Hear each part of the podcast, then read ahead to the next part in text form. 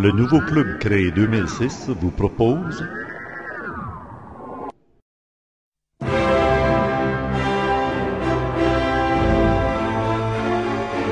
Supramental avec Bernard de Montréal.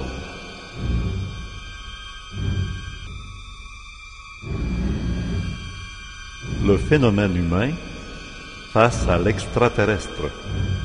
Voici la première partie de deux. Alors, quand on parle des extraterrestres à quelqu'un qui a, autre chose à développer que la soucoupe en ça signifie quoi? L'extraterrestre, euh, ou la conscience extraterrestre, pour moi, indique que- qu'il y a dans le cosmos matériel et aussi dans le cosmos éthérique, dans le cosmos invisible, des dimensions spatiales et des plans d'énergie qui permettent à l'intelligence, euh, enveloppée dans une matière solide, ou une intelligence totalement fluidique, euh, de se déplacer dans le temps ou d'entre- d'entretenir dans son évolution avec les hommes qui poursuivent une évolution parallèle ou avec des hommes qui poursuivent une autre évolution comme nous sur la Terre, un échange d'informations scientifiques qui est totalement libre de ce que l'on connaît sur notre planète comme l'émotionnalité. Ce qui permet aux extraterrestres ou à ces intelligences avancées de comprendre, de savoir et de poursuivre des activités scientifiques qui dépassent les limites de notre entendement, c'est dû au fait que leur intelligence n'est pas limitée par leur émotion. Alors, ces êtres-là sont naturellement, de par la naissance, enclins à poursuivre toutes les activités possibles et imaginables selon les lois d'énergie qui dirigent l'évolution de leur intelligence. Et les, les lois d'énergie, les forces euh, euh, qui dirigent l'évolution de leur intelligence ne sont pas extraterrestres. Dans le cosmos, il y a les extraterrestres qui évoluent sur le plan matériel, comme les hommes. Il y a les extraterrestres qui ont le pouvoir de pénétrer dans des dimensions d'énergie qui, à l'homme, à l'œil de l'homme, les rendent invisibles, parce que c'est un phénomène de lumière. Et il y a au-dessus de tous les êtres en évolution, que ce soit les terrestres ou les extraterrestres, une, une dimension d'énergie qui est infinie, qui est absolue, qui dirige l'évolution, non pas à l'intérieur d'un principe d'organisation dirigée, mais à l'intérieur d'un principe d'une puissance créative, que l'homme sur la terre peut appeler la hiérarchie, que l'homme sur la terre peut appeler les forces divines, mais qui, pour les extraterrestres, a une autre signification.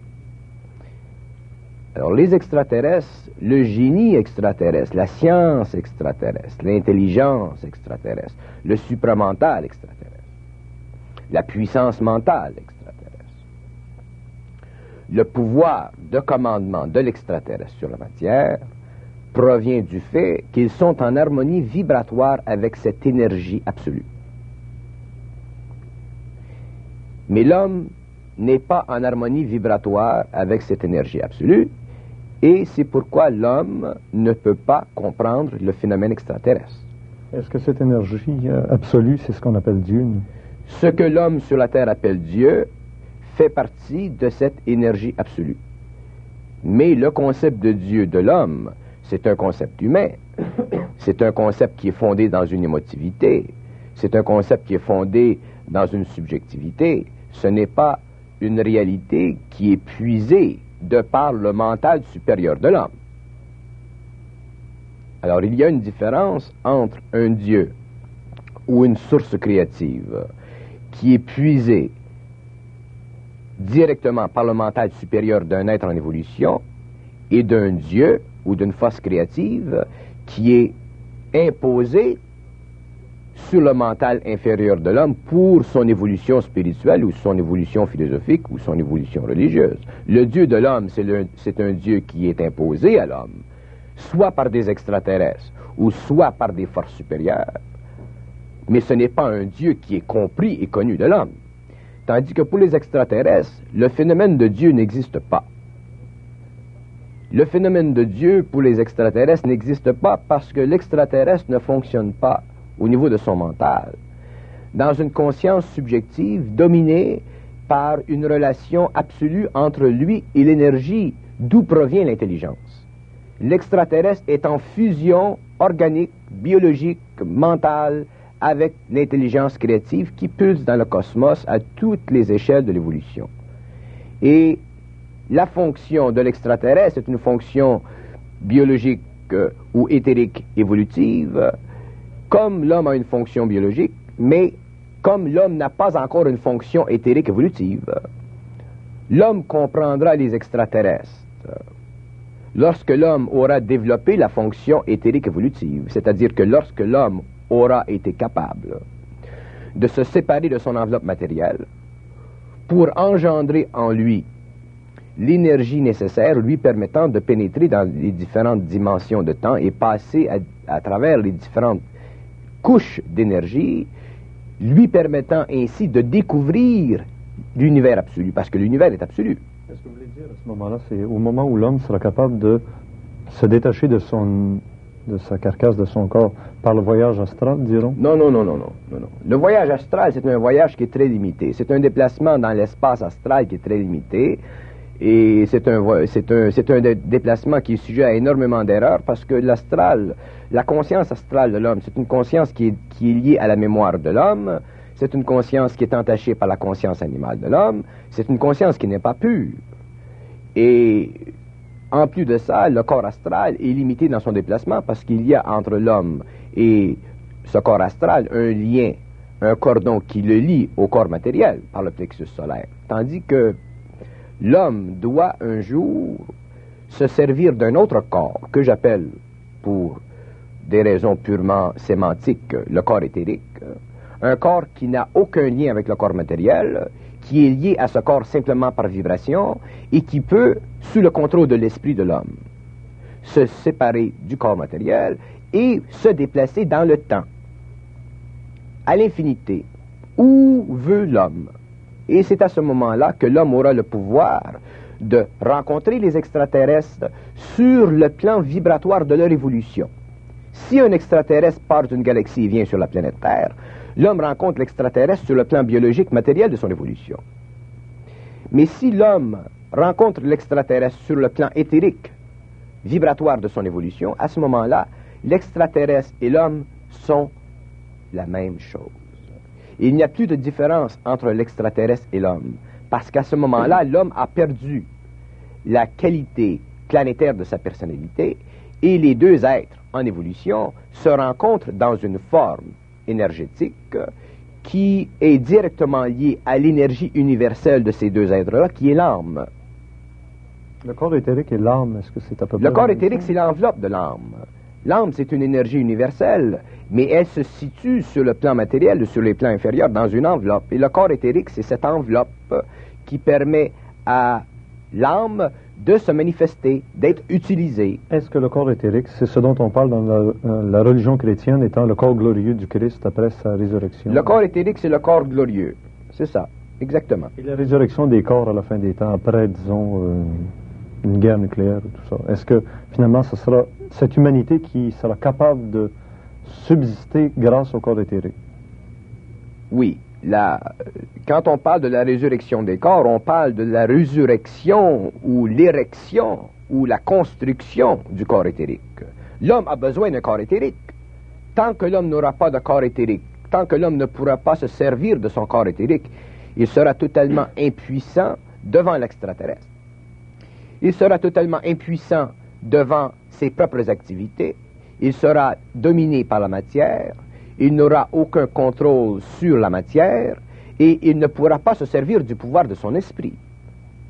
L'extraterrestre se sert du pouvoir de son esprit parce qu'il a un corps éthérique dont il est conscient, qui enveloppe l'énergie de son âme, et c'est par le biais de la manipulation de l'énergie de l'âme par son esprit qu'il a sur l'homme le pouvoir, qu'il a sur la matière le pouvoir, qu'il a la capacité de construire des, engins, comme vous appelez, lui permettant de voyager dans le cosmos à des, à vitesses qui dépassent les limites de la science matérielle.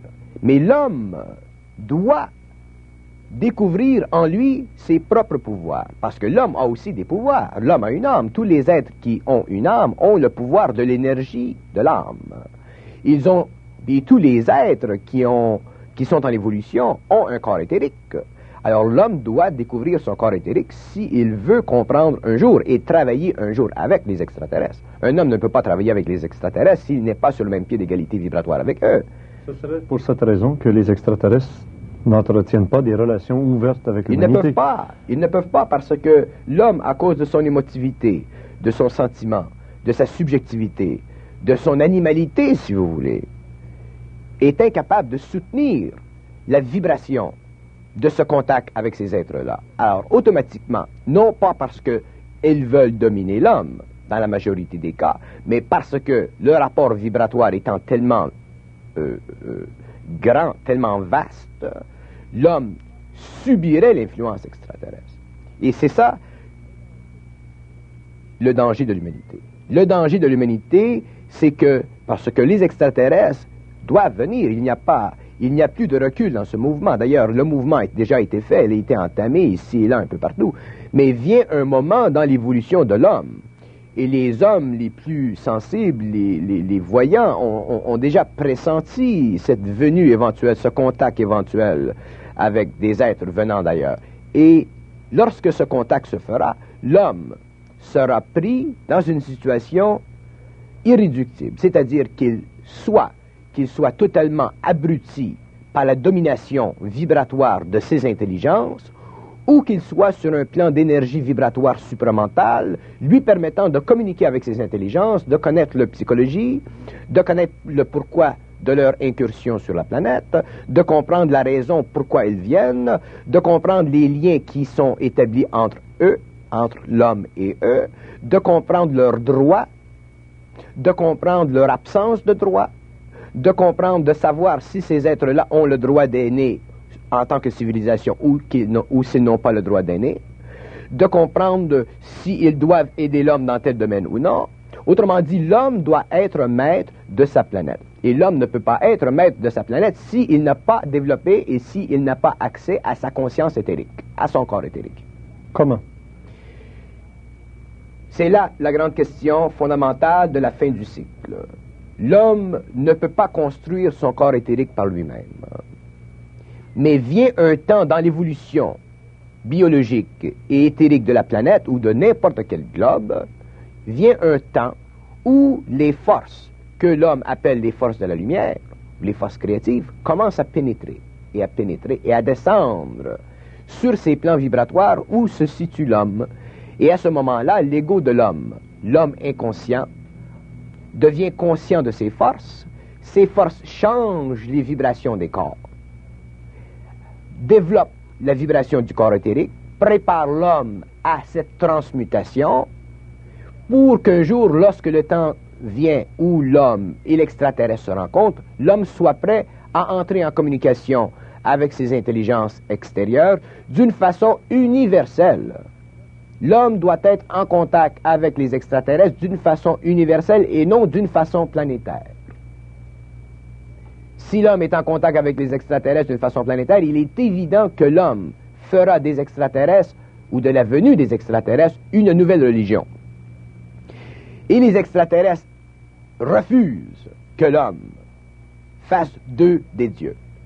Dans le passé, les contacts entre l'homme et les extraterrestres ont été des contacts totalement subjectifs ont été des contacts qui ont aidé à l'évolution de l'homme, à la mystification du phénomène extraterrestre, à la mystification des puissances cosmiques. Et il y a eu des religions qui, sont, qui ont grandi, qui ont pris racine dans cette expérience personnelle. Mais au XXe siècle, maintenant que l'homme a développé un corps mental suffisamment et qu'il a l'intelligence suffisante pour comprendre des choses, il doit maintenant ajouter à son corps mental un autre corps, un autre principe que j'appelle ou que d'autres appellent le supramental, qui est une conscience supérieure, qui est une conscience non rationnelle, qui est une conscience suprarationnelle, qui est une, qui est une conscience qui n'a pas de limite, qui est une conscience universelle, qui est une conscience qui permet à l'homme de communiquer ce qu'il sait. Et ce que l'homme sait, c'est ce que l'homme est. Et ce que l'homme est provient du contact entre l'énergie originale, l'énergie créative, par le biais du contact entre l'âme et l'ego. Et ce contact entre l'âme et l'ego doit un jour, dans les années qui viennent, être établi. Et lorsque ceci sera fait, l'homme sera en position majeure. Je ne dis pas tous les hommes de la Terre, mais il y aura des hommes sur la Terre qui auront la capacité d'entrer en contact avec des extraterrestres, de travailler avec eux scientifiquement pour le bénéfice de l'évolution de la Terre et aussi pour le bénéfice de l'évolution du cosmos et aussi pour établir une nouvelle réorganisation des relations politiques qui existent entre les globes, entre les planètes, entre les civilisations. Dans toutes les grandes religions, dans toutes les grandes connaissances ésotériques de la planète, il est toujours question, que ce soit en Orient comme en Occident, du retour ou de, du retour de Krishna ou du retour du Christ, où le Messie va venir. Euh, D'ailleurs, dans l'Évangile, on dit même que le Christ reviendra de la même façon que vous l'avez vu monter au ciel, euh, que ce soit dans la Jérusalem céleste, etc. Donc, avec un corps glorieux. Est-ce qu'effectivement, ces événements doivent correspondre aux enseignements ésotériques? Et est-ce que c'est pour bientôt? Les événements correspondent aux, aux, enseignements ésotériques, mais les événements ne coïncident pas avec les enseignements ésotériques. Ils correspondent, mais ils ne coïncident pas. Parce que toute information ésotérique donnée à l'homme sert toujours pour l'évolution spirituelle de l'homme. Et les événements cosmiques coïncident et correspondent seulement lorsque l'homme n'a plus d'émotion.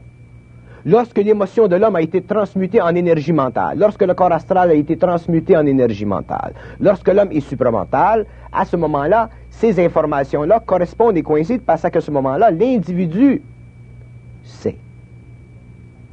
Les connaissances ésotériques sont, sont pour la masse. Le savoir occulte est pour l'individu, jamais pour la masse. On dirait que lorsque vous nous parlez, il semble que la spiritualité qui a toujours été pour les hommes le plus haut degré d'évolution, lorsqu'on est dans la spiritualité, on atteint là, le, le, septième ciel. Ça semble pas être le point final.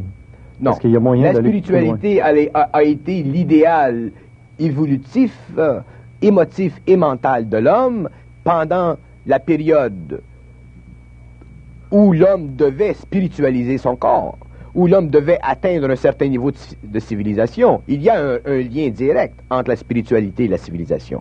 Lorsque la civilisation devient nécessaire, la spiritualité augmente pour empêcher que la civilisation se détruise, parce que l'homme a en lui des forces négatives et positives qui souvent se combattent et éventuellement euh, euh, amène à la destruction de la civilisation. Alors la spiritualité, qui est une forme de psychologie cosmique imposée sur l'homme pour le contrôle temporaire de son évolution astrale et aussi pour l'ajustement psychologique de son mental inférieur, afin que plus tard, il puisse suffisamment dépasser ces formes d'information euh, di dirigeantes, ces guides, pour entrer lui-même dans sa propre psychologie, pour entrer lui-même dans sa propre infinité pour entrer lui-même dans l'intelligence réelle de l'organisation mondiale ou intermondiale des plans.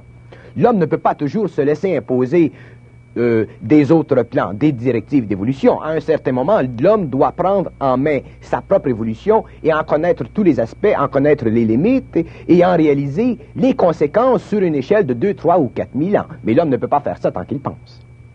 Alors, l'homme doit à un certain moment entrer dans la conscience du supramental, cesser de penser et entrer dans la vibration de cette énergie originale qui lui sert de source de connaissance, qui peut être codifiée au niveau du mental, qui peut être codifiée au niveau des mots, au niveau de la sémantique, mais qui demeure quand même un universel, un absolu, et qui sert à l'évolution, et qui permet à l'homme de comprendre tous les aspects de son évolution et tous les aspects de l'évolution des autres êtres qui sont en évolution.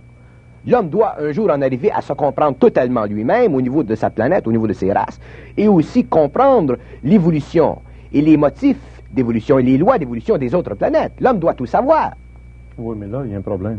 Il y a quasiment une antithèse dans vos paroles parce que, à part des gens qui vous suivent dans les conférences, vous venez de dire l'homme doit cesser de penser.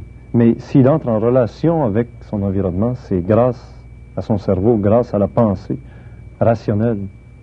Oui, mais la pensée rationnelle, la pensée humaine, la pensée subjective, le- le- l'activité du corps mental inférieur, c'est une activité qui a servi jusqu'ici. Mais dans l'avenir, l'homme ne pensera plus. Mais Comment entrera-t-il en relation efficace avec l'environnement? Voilà toute une question à laquelle Bernard de Montréal répondra dans la deuxième partie de cet entretien, extrait de nos archives enregistré en mars 1981. Et c'est toujours d'actualité, n'est-ce pas? Les visiteurs curieux viennent de voir qu'un extrait de cette capsule avec Bernard de Montréal. Pour voir l'intégralité, il faut être un abonné au club créé soit en assistant à la conférence au début de chaque mois, le vendredi soir à Québec à l'Hôtel Universel, 2300 chemin Sainte-Foy, ou à Montréal le dimanche après-midi au Cégep Maisonneuve, ou alors en payant un abonnement,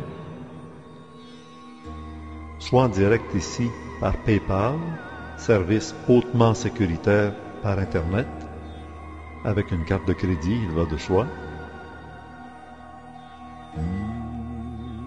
ou par la poste, chèque ou mandat à l'ordre du club créé, casse postale 52, Belleuil, J3G 4S8. La deuxième partie de cet entretien avec Bernard de Montréal est disponible dans la salle 606. À bientôt.